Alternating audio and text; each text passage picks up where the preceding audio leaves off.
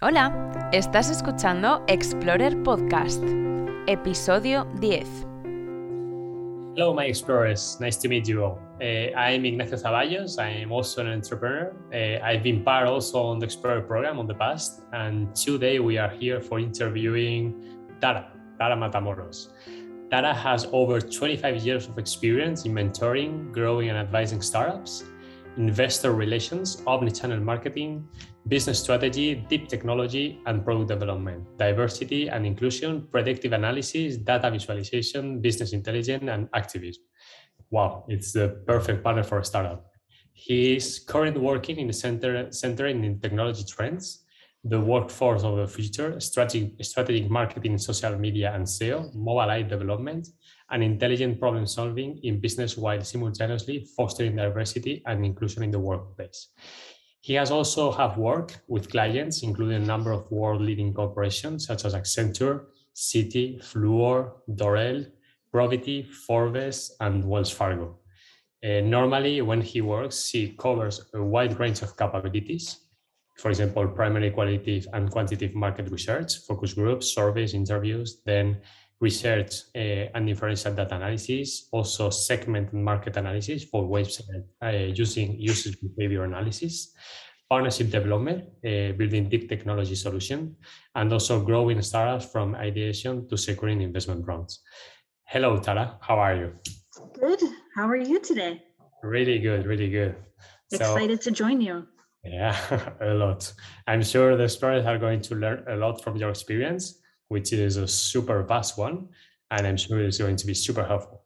So let's start. So, uh, first question that I will ask to you is how did you get to where you are today? I mean, normally uh, you actually get to this part, you will have like a lot of experience and previous experiences that could be super, super helpful for us to know. Yeah, absolutely. Um, so it's uh, just rolling back to the beginning. Um, I was always interested in research um, found myself to be like a really innately curious person and was drawn to medical research at first. So that's where my roots were. I went to a university. I studied uh, something completely outside of um, entrepreneurship. I was a bio, a neurobio major, um, and but I was really focused and curious about about solving problems. And I guess that's where my entrepreneurial spirit started.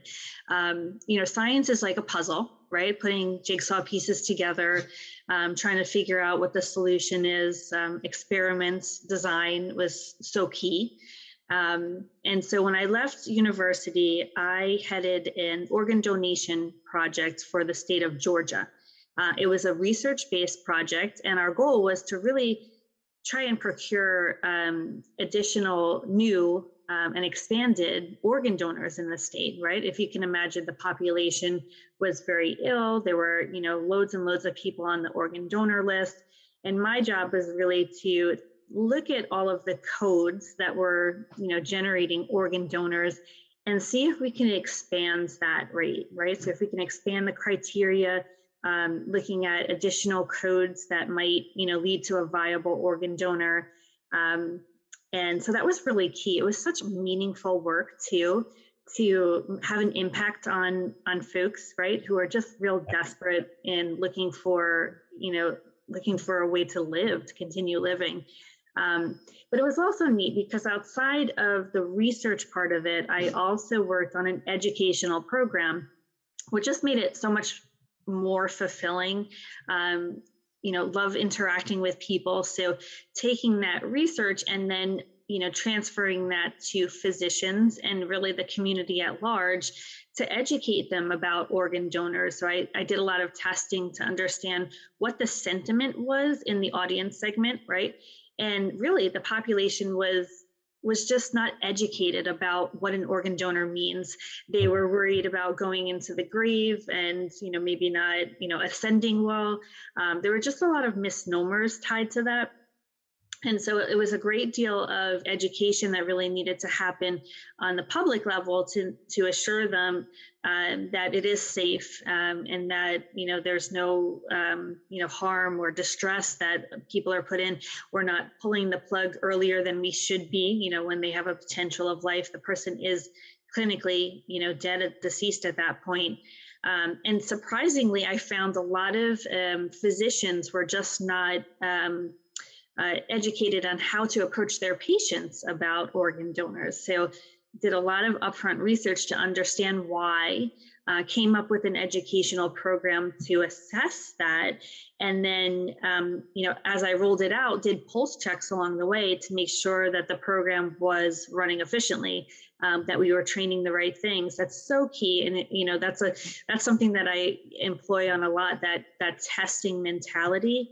Um, you know, you only know so much. You know, I always say that we don't start with the solution; we start with the problem um, and immerse ourselves in folks who are able to speak about the problem and the challenges that they're facing instead of me pushing my solution onto them. So it's a little bit of a spin twist there.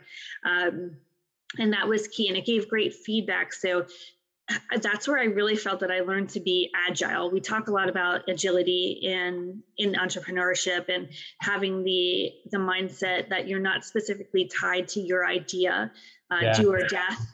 Yeah, it's so so key. It almost yeah. feels as if you're you know you're letting go of your your dream, your child. You know, something that you've thought of and you thought was great, only to find that it wasn't the right fit for your target audience, right? And at the end of the day, that's what that's what we're looking to solve problems for people, not just for ourselves, right? Who may have a different slanted view of it. Um, so really separating my vision versus what folks were looking for the problem you know that they were facing um, and being able to pivot and and be agile in adjusting that process was key. Because at the end of the day my goal was to educate the community to make them understand about organ donation um, to educate physicians and whatnot. And i wouldn't be successful in that project you know if you think about it, a lot of lives are on the line if i wasn't speaking to that target audience. So that was a really really great project. Um, of course, all grants are funded with a finite time period, and so it didn't and it didn't wasn't lasting forever. Um, made my mark on it, which was phenomenal. Um, and then you know I moved back up north. That that position was in Georgia um, to the New York area, and focused. You know, honestly, to be I, having that mindset of of research and neurobiology and then applying that to community medicine, which is what the Organ Donor Project was, um, was interesting. And so I had, you know, I was questioning, what am I going to do for, you know, moving forward? That that was such a niche project. Is there going to be something else like it? Um, so it happened that again, just drawing on that mentality of you know try and delve into things and just put your whole heart into them to learn something new um, you know, I learned a lot from that. I also learned a lot about marketing, something I knew really nothing about at that moment. And here I am, you know, yeah, marketing to communities, marketing to physicians, um, yeah. which was totally unexpected. So I took a temporary job moving back north. Um, I worked at a company called Accenture. They're a global company, um, marketing consulting firm. And I thought it would be temporary. I thought, you know, I just have the skill set to fit, the, check the boxes for this. Um, but I really found it to be an immense growing opportunity. So I headed the research, um, marketing research department for Accenture for several years. It started with me, one individual, if you can imagine, um, grew it up to a team of about 20, which was huge, right? So if you, yeah, and Yep, absolutely. So there's another instance of, you know, marketing dollars, right? So Accenture's global budget was a multi-billion dollar marketing budget.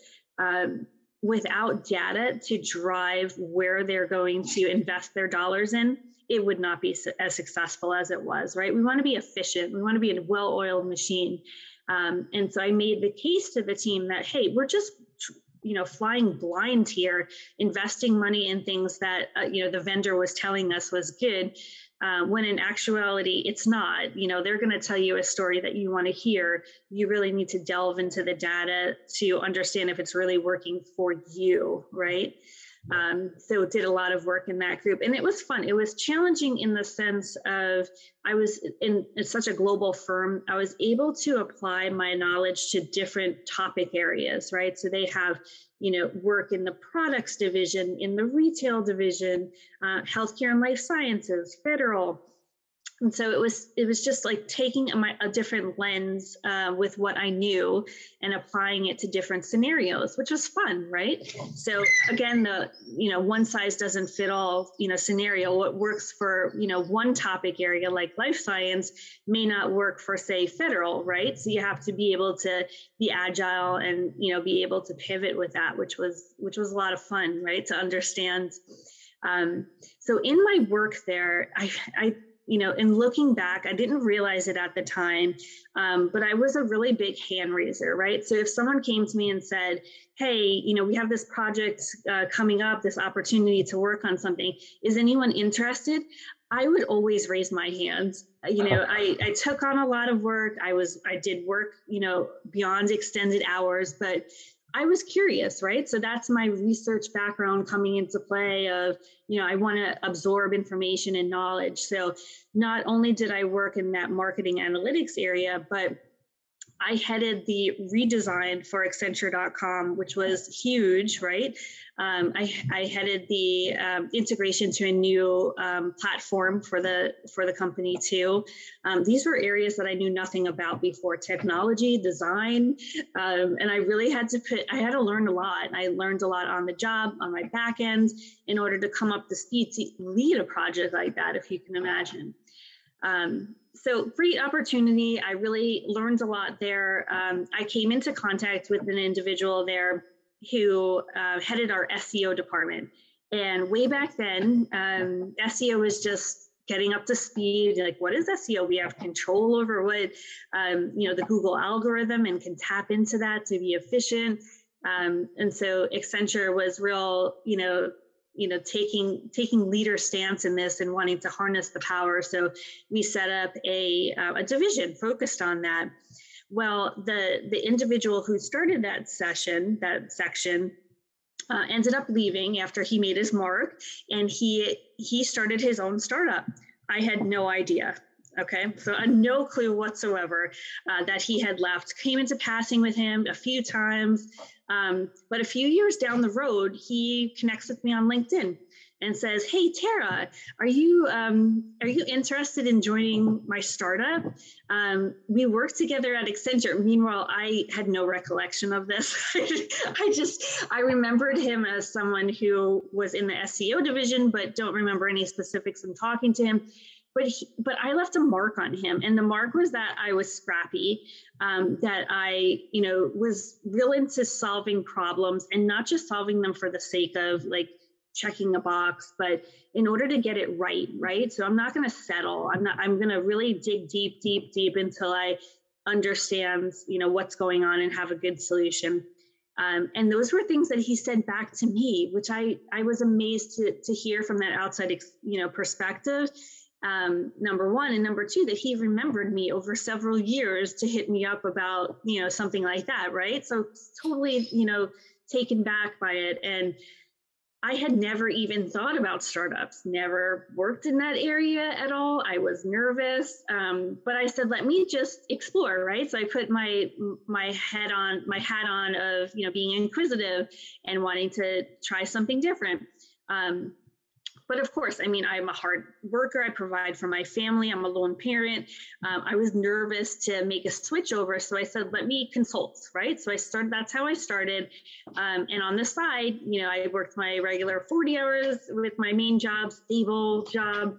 Um, and then I put some time in on the side for working with, you know, with this company. It was a technology startup in Silicon Valley, right? And you know, Silicon Valley, lots of draw tied to that. It sounded exciting, right? So I, I was, you know, really interested in it. Um, did I work on marketing analytics for them? No, absolutely not. He was interested in my mindset and applying that to his scenario. So I worked in business planning. I headed their operations um, you know, I ended up doing a ton of different things at a startup. And truthfully, that's that's I've learned, you know, that the um, you know the commonality among them is that you just go wherever the need is right? And so you know i did a few hours at first you know each week and whatnot and soon i was working pretty much full-time hours as a consultant um, which is very financially lucrative. In addition to my main job um, and i maintained that for a good year i was nervous i was nervous about you know moving over completely and putting all my stakes in a startup when I had this real stable, you know, button up job, um, you know, 20 some odd years invested in it. And it just, it was just comfortable, right? And it's tough to make a change um, to something really different than what I'd known over, you know, many, many years, two decades, right? You can and, I, I would, and I would say the most difficult part when starting a startup is actually get out of the comfort zone. Uh, exactly. Start yeah. It's something crazy. Yeah, yeah, absolutely. So I and and I did, right? So and I maintained that for 2 years. I had to prove not to him, but I had to prove that to myself, right? That I was really like this is the route that I wanted to go into.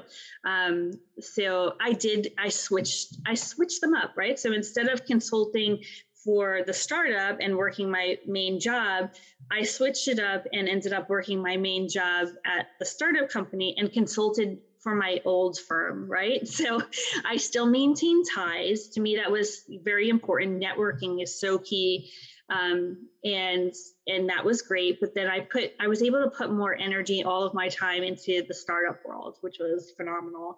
Um, so this tech company in Silicon Valley, it was really exciting. We worked on many different projects, um, you know, working with new startups.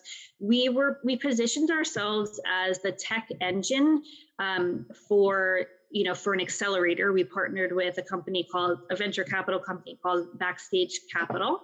Um, and then we also did that for other startups on our own on the side right that that had come to us. Most of them were early stage um, and they were looking for guidance um, from many different you know uh, places where they were at that point whether it be from idea formation product market fit um, doing upfront testing to um, you know, developing a marketing plan, MVP. I want to say MVP was probably where we spent the majority of our time, right? Um, one thing I, I really learned in that is understanding that an MVP should not be your end solution, right? It's really just a start in the ground, um, stake in the ground, um, where you're getting going on things. It shouldn't have a lot of features tied to it. So that was probably one of the biggest um, feedback that I heard from from founders was we want to include all these bells and whistles in our upfront, you know, MVP, our, our first one. Um, and that's just not it's not sounds right? Because you don't know if your solution is solving the problem for your target audience yet. And why invest so much dollars into you know colors and um, you know features of notifications and this and that when you need you need you want to save money and conserve and validate what your hypothesis was right that i'm going to solve problem and X. yeah and actually the final product you are going to have is the users that is going to tell you what they need so it doesn't make sense to actually develop a super complicated yep. product when actually nobody is going to use most of the features Exactly, absolutely. And hands down. And it's just more efficient to run that way for your time, for your money, for your energy, um, because you may have to pivot. Your data may tell you that what your what you think your solution is, aka um, going back to my organ donation time, um, is not really what others feel is beneficial to them. So that's number one. And number two, you have to make something that people want to pay for, right? So you want to switch their mindset from whatever it was that they were using previously, if it is, you know, if there was something else out there, um, and then it has to be lucrative enough for them to want to, you know, pay for, right? So they want to have to spill out dollars for it. We're not giving free services away, um, so that's really key. So my time, my time with that group was just so immensely insightful. Um, one thing I mentioned backstage capital and you know the founders for the tech company that i started with were um, were were immigrants right? They were they were not natively born. Uh, here at least one of them was. Um, and they you know they really felt very deeply their thesis was to tap into and help um, companies that were underestimated, right? So an underestimated founder is someone who doesn't fit the norm of, you know, the stereotypical founder, which you know in the U.S. is traditionally um, a white male with Ivy League education and so forth. So someone with you know expand expanded criteria from many different dimensions. Um, it could be you know those who didn't go to college, right? So educational, socioeconomical um, it could be gender it could be you know sexual orientation uh, race many many different dimensions. And so it was very natural that they aligned to backstage capital because backstage capital their investment thesis is in underestimated talent. So everyone in their portfolio has a tie into that. Um, and so that's you know how they position themselves in the marketplace. Um, so again even with backstage capital I mentioned that we were the tech engine behind them, um, but I wore many hats for that group as well. So, um, tapping into my research background, I headed um, an investor day program for them. It's something we um, we talked about in a team meeting one day, and Arlan Hamilton, who was the head there, still is, um, she, you know, we were talking about how can we help our founders more, right? So how can we um, get money in their pockets so that they can move along and, you know, fund things like testing and their MVP development and so forth. And so we came up with this program um, called an Investor Day series. Um, it was run through. We did a pilot at first, and then we we um, rolled it out to other cities across the United States. Um, and it was you know the goal of it was quote unquote let's make a deal right? It sounds so lucrative right? Let's make a deal. But the point was really to get investors to sign checks right? Let's money like actual deals. And she was so um, hard on that uh, with with our portfolio companies. And so I would match them, right? So I would tap into this massive investor list. We have we had a master um, investor list that indexed all investors out there, VCs, um, angels, and so forth, that were aligned to our investment thesis in some way. It may not be primary, but in some way they were considering, um, you know, diversity in their in their investment thesis. Um, and the point was for them to have meaningful conversations during this investor day, right? So um, aligning our investors uh, that I had accrued with our um, you know with our portfolio. So there's a lot of matching nodes that need to go on with that if you can imagine right? So the investor needs to number one the um, portfolio company needs to be actively um, in a in a fundraising stage right? So they're looking for they're raising at that point. Um, and then the investor needs to have some deals that they're you know avail that they have available to make so some deal flow opportunity um, they have to align to our investment thesis.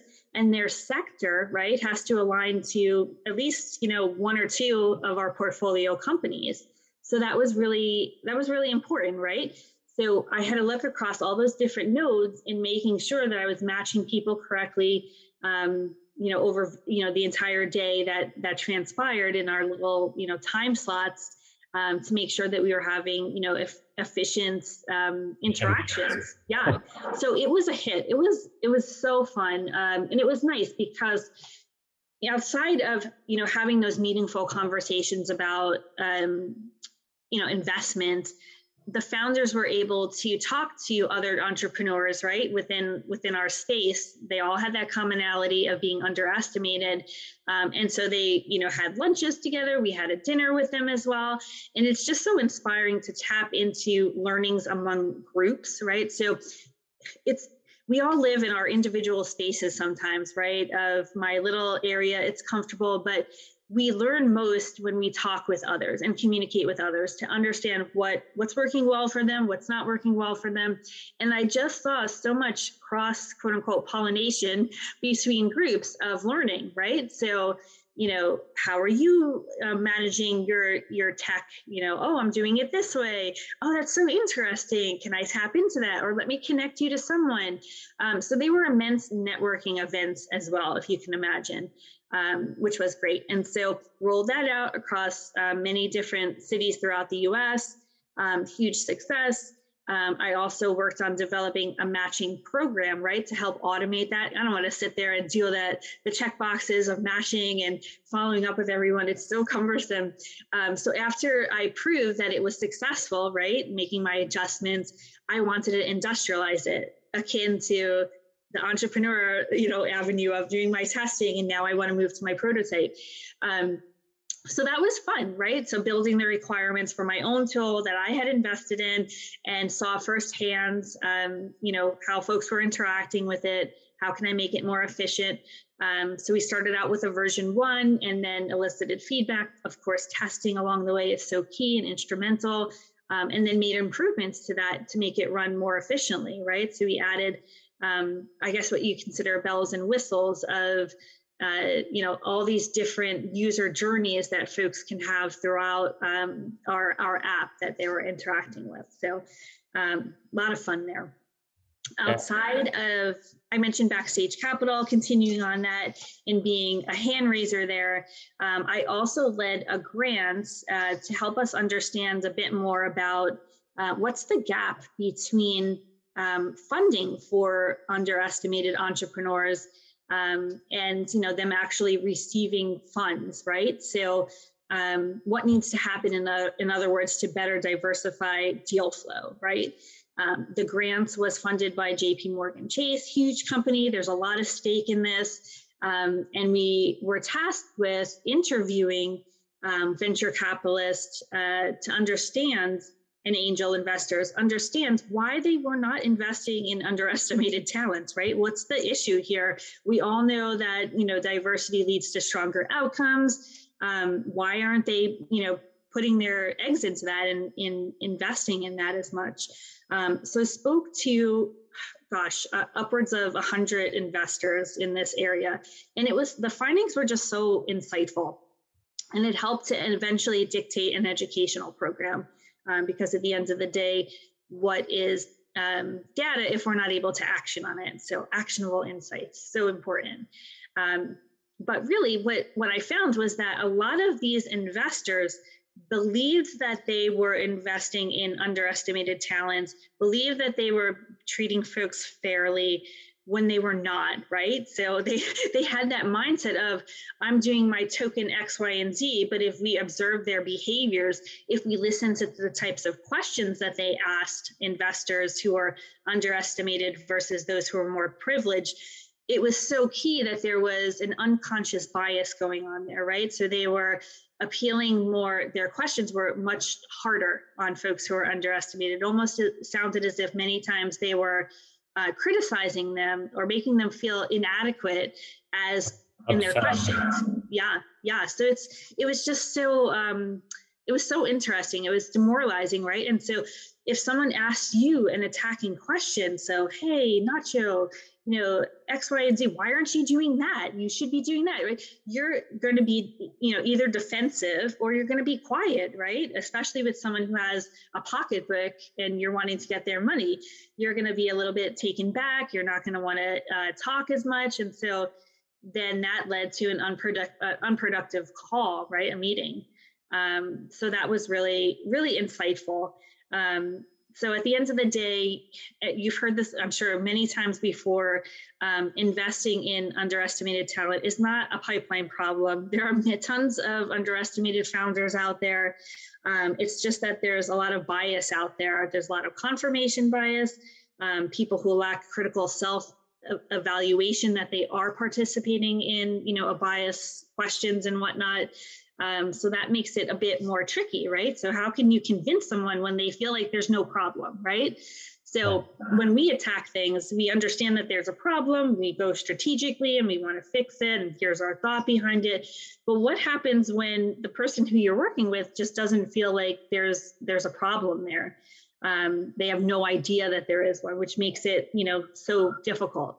So my focus then was you know, how can we affect change? Like, how can we change mindset here with with these folks who don't feel like you know there's something some issue going on here um, and so i asked i posed that to a lot of folks who i was talking with um, and overwhelmingly the feedback was well you have to affect their pocketbooks because at the end of the day folks are just real driven by money, right? That's that's what's guiding us. That's what's pushing us.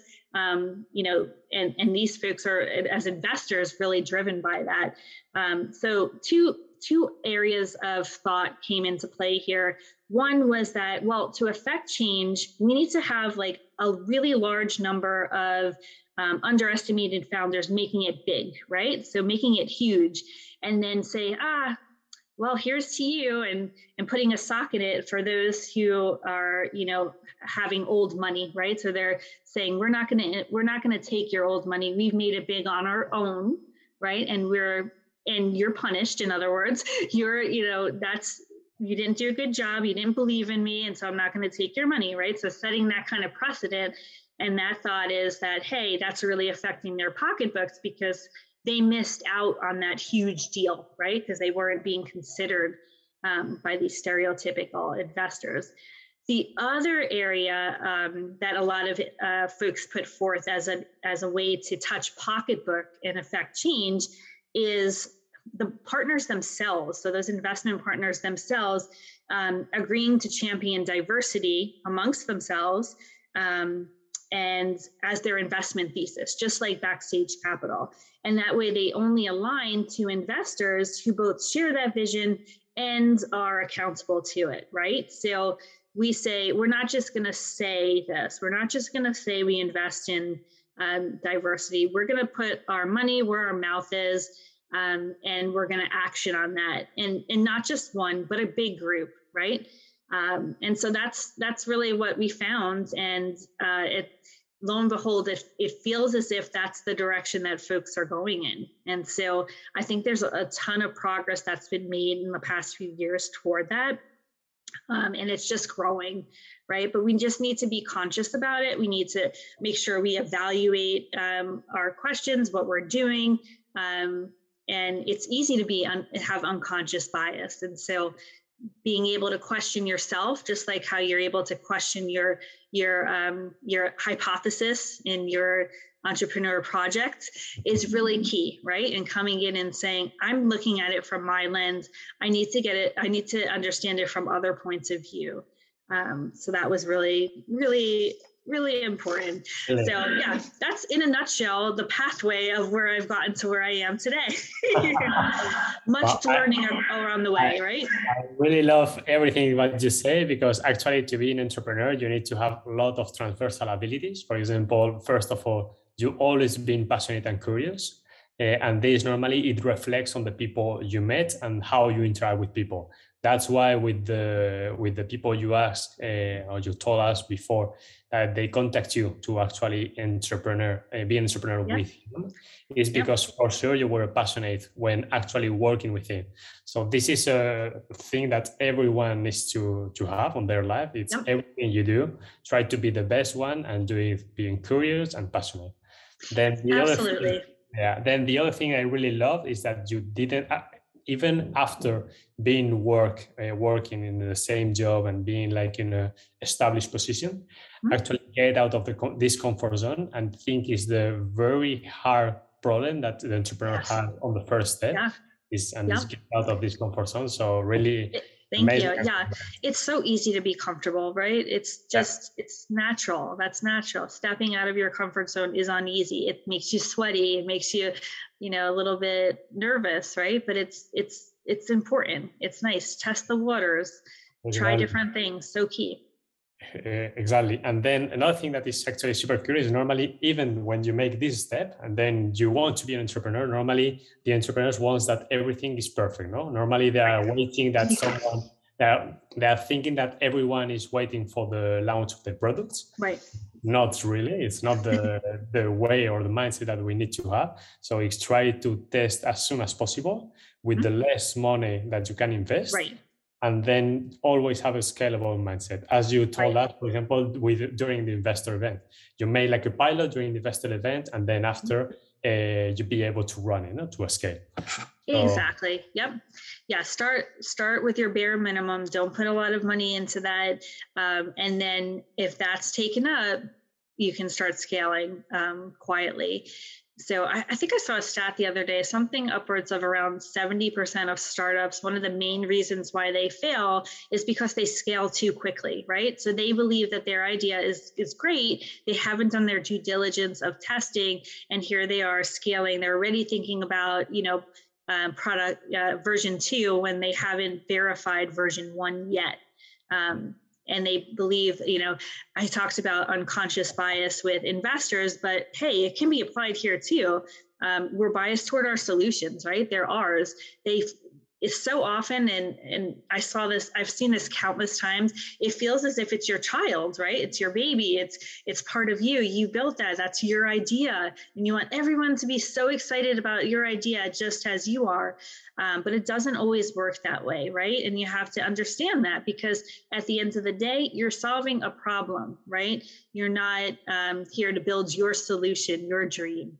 Exactly. Exactly. It's, it's, it's, it's, it's this uh, Tara, I will take advantage of this of this moment because I have some questions from the audience, yep. and I think it's really super nice if we can answer all of them. Uh, for the moment, I have four, so okay. I'm going to answer the first one uh, from Auro Warnet. It's Tara. How we can increase our abilities to be attractive to those people who can enjoy our services or products how can we increase our abilities to be attractive? In what sense? So is that where you have your um, your idea at first right? And you're trying to um, increase your um, your reach uh, in your audience group. So in that case i would say testing right? So putting surveys out there. Um, many times people set up a landing page right from the get-go before they've even started with um, you know, outlining their their MVP um, of starting to uh, um, garner email addresses, right? Because from day one, you want to build excitement about what you're excited about. Even if you end up pivoting, that's okay. Get those email addresses, get those contacts. That's so important. Um, so, setting up a landing page I felt was really helpful. Uh, testing in your community. So, excuse me, there's so much to be said about getting down in the nit and gritty within your target audience, right? So understanding them from the outside, from the sidelines, like we're outside of the uh, the baseball park and we're looking, you know, uh, looking inward, or we're looking at a snow globe from the outside um, and observing is nice, right? But to really understand those nuances, you have to get down to the level of the people. You have to sit you know, around home plate and first base in order to really see what's going on. What are the reactions? Um, what are what is natively, you know, more important to folks than others? So I feel like observing is so important. I, I someone coined the phrase, um, I think it's called cohort observations, something like this, where you really start to take a look at those the cohort of people or the people who are um, having the problem or are interested potentially down the line interested in your services to try and describe them right? So who are those quote unquote champions of your of your product and how can we make more of them? Like what motivates them doing some persona analysis. Persona is where you start to like develop characteristics that describe a you know stereotypical person. Um, in this case your you know your champion the one who is fully aligned to your product. And how can you find more of them? Um, so understanding who they are is really the first step in doing that. Um, and i think that that's super important. So yeah surveys landing pages uh, cohort analysis um, in order to drum up some attention. Um, and then the other thing is really networking, right? So I, have I've been to a lot of investor events, um, and one of the more common things that I hear is that folks are really uh, entrepreneurs are really struggling to juggle between their quote unquote main job and their startup, right? Because at the end of the day, you need to make in, make some money in order to pay bills, right? So you have something going that's bringing income, um, but you still need to, you know, not only work in the dark on your startup, meaning like literally late at night when you're home, um, go to networking events meet people, talk, uh, introduce yourself, uh, try to inject yourselves in conversations. Um, look at your your audience, your target audience, and see if there are any events that they're more likely to go to. Right? So are they, for example, aligned to something really political in nature? Are they aligned to sports? and go to those events like that so you can try and understand more about them and introduce yourself to them so you get to know them um, and get to know their likes, their not, you know, things that they don't like.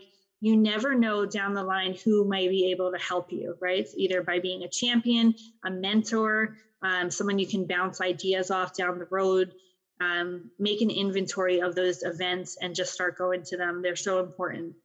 Yeah, exactly. Actually, if you want to increase abilities, if you do the same thing as always, you are not going to improve nothing. Right. So try to have an open mind, meet new people, and then try to live new experiences to actually get to new ways of act.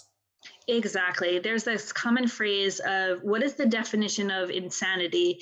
It is repeating the same thing over and over and expecting different results. And that's what not what we're about. We're about making change, instilling change. So let's not be you know that insane uh, knocking on knocking our head on the ground over and over again let's make something different exactly so Tara, i have another question from the audience this one is from luis lenta is what is your advice for starting a startup will you focus first on team on product or on a problem uh, the problem. Yeah, number one, hands down.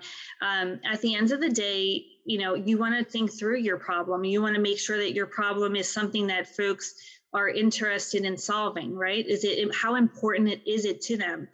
The other things that you mentioned fall in after that, right? So then if if that is true, if that is valid, then you know down the line you'll work on a team you'll work on you know your value proposition you'll work on all those other things after. But make sure that your problem is is valid right? That it's not just your problem that it's a problem to a large audience your target audience um, and number two folks are so unhappy about that problem it bothers them so much that they're willing to make a change to whatever it is that they were doing previously, right? So it's enough, not only that it's a problem, but it's enough of, of a problem to make a change. Um, and then number three, it's enough of a problem to make a change and pay money for it, right? So at the end of the day, we want to make sure that we're selling something, quote unquote, selling um, and making money off of it, right? So if it's like, if it's something that's just small and not, you know, a huge problem uh, to folks, they're not going to be willing to want to spend money for it. And our startup is never going to be profitable right? If we're if we're faced with those challenges. Yeah, so, yep. yep. to so make sure number one it's a problem to not just me but to your target audience your wider audience. And then two that if it's enough of a problem for them to want to make a change right? Um, that it bugs them so much. And three that it is something that they'll want to pay for to make a change exactly. okay, I have another question, uh, Tara. This one is a particular one, and maybe it's, it's a hard one, but I'm sure you can answer it. Uh, it's from Lawrence of uh, PM.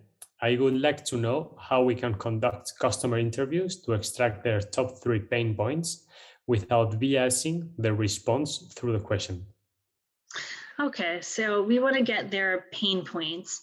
Um, to understand what their pain points are. Okay, so here's what I would do. I would I would have discussions with folks um, where I would first elicit just in a like a conversational manner um, where you talk to folks. Right, I talked about networking and connecting with people, connecting with your target audience, where you start to really understand um, in a conversational manner uh, things that are bothering them, right? What their pain points are.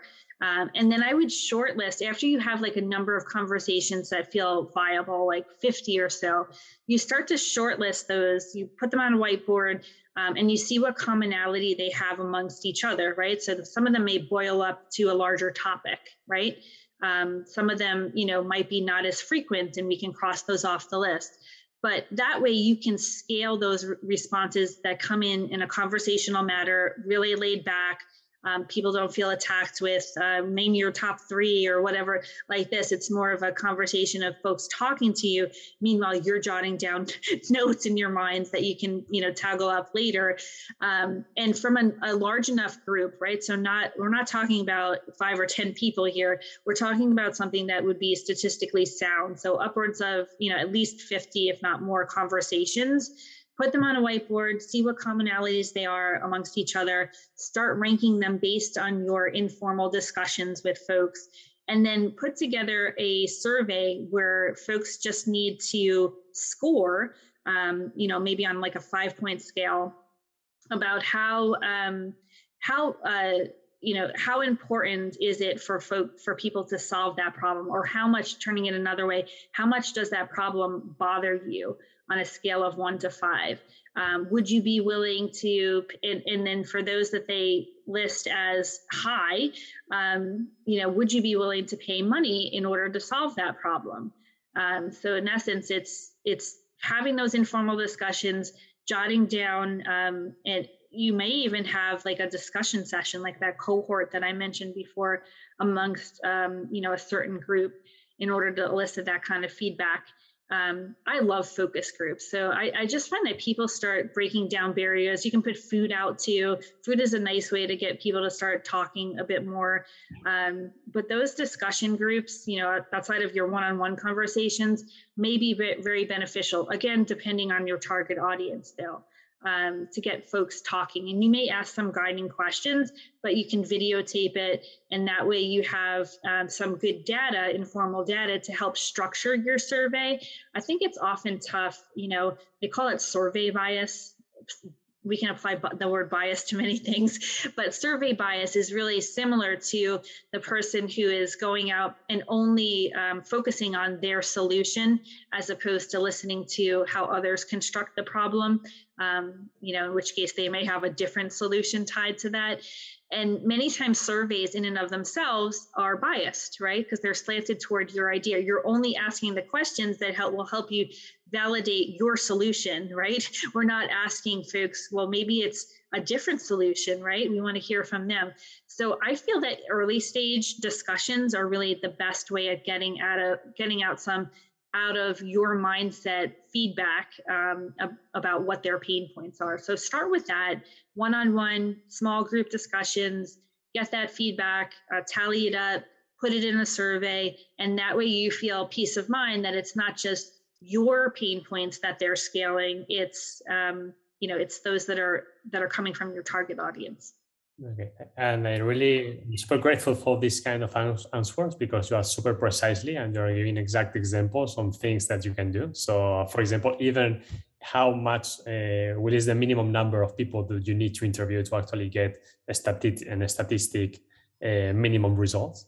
Uh, so yep. yeah Absolutely. And just to expand on that, when you do your survey, I'd stick to a minimum of about 100 um, to get at. And then when you when you finally hone in on your issue, right, and your and the solution that's matched to that, you'll want to earmark about I'd say about 40 to 45% of those who are surveyed would be very disappointed if they didn't have your service or your solution in place. So think about it along that those lines as well. Okay, cool. Okay, Tara, uh, the reality is that we have tons of questions from the audience, and I have to say sorry in advance for everyone because we don't have that, that much level of time. But I will ask you the final one uh, before cutting you. Yes. Uh, and in that case, I think the answer could be backstage capital, but I, I'm sure that maybe you can change more details. It's Tara, uh, where we can where we can find some people that believe on us to invest time and money with our project. Okay, yeah. So take a look about what makes you unique, right? So what is it that how you know as we look for differentiation of our product in the marketplace right we don't want to rebuild we don't want to build something that's already out there. Um, think about what the constructs of your team are like right? How would you describe your team? Um, in the in the case of backstage capital it is underestimated founders right? Um, and so that was key right? So if you fall into that mindset you would you would align to investors that um, that invest in you know underestimated talents that they are focused their investment thesis on underestimated talent so if you can imagine there are investors who are just real specific as to what they'd like to invest in so when you do an, an internal audit of your team about what makes you unique and characterizes you you can then start looking for investors that match that area, right? So they would be much more receptive to hear from you. And the pool of folks who are tapping them up would be much smaller as well. Um, but there's lots of online resources too. There's something called the Mentor Network that you can check out. Um, there's a lot of free resources out there. Um, and I'll just put out there that I wrote an ebook. It's called um, Angela's Journey Adventures in Becoming an Entrepreneur. Um, and it talks a lot about the challenges that Angela, which is an underestimated founder, has faced in the hopes of helping you um, address those challenges moving forward, right? So tap into, in other words, um, some content out there that you can you can hit up. Um, networking events, I mentioned that before, is so important too. Um, and many times, investors, you can ask them if you have a conversation with them, you can ask them, um, who do you think, uh, who would you recommend to uh, tapping into for advice outside of them, right? So if it's someone who you hook up with, a venture capital company, they're not always going to be available, but they will have um, a network of contacts that you can tap into. Um, and so try those up uh, if they suggest them to you in order to see if something aligns and gels with you really well um, to take it to the next level. Okay, perfect. Okay, so Tara, we don't have much time for for for further questions. Thank you a lot, and thank you very much for all your speech. I mean, I think it's a super uh, helpful and super vast experience. I'm really, really sure that explorers I have enjoyed a lot. Uh, I'm so glad. That's wonderful.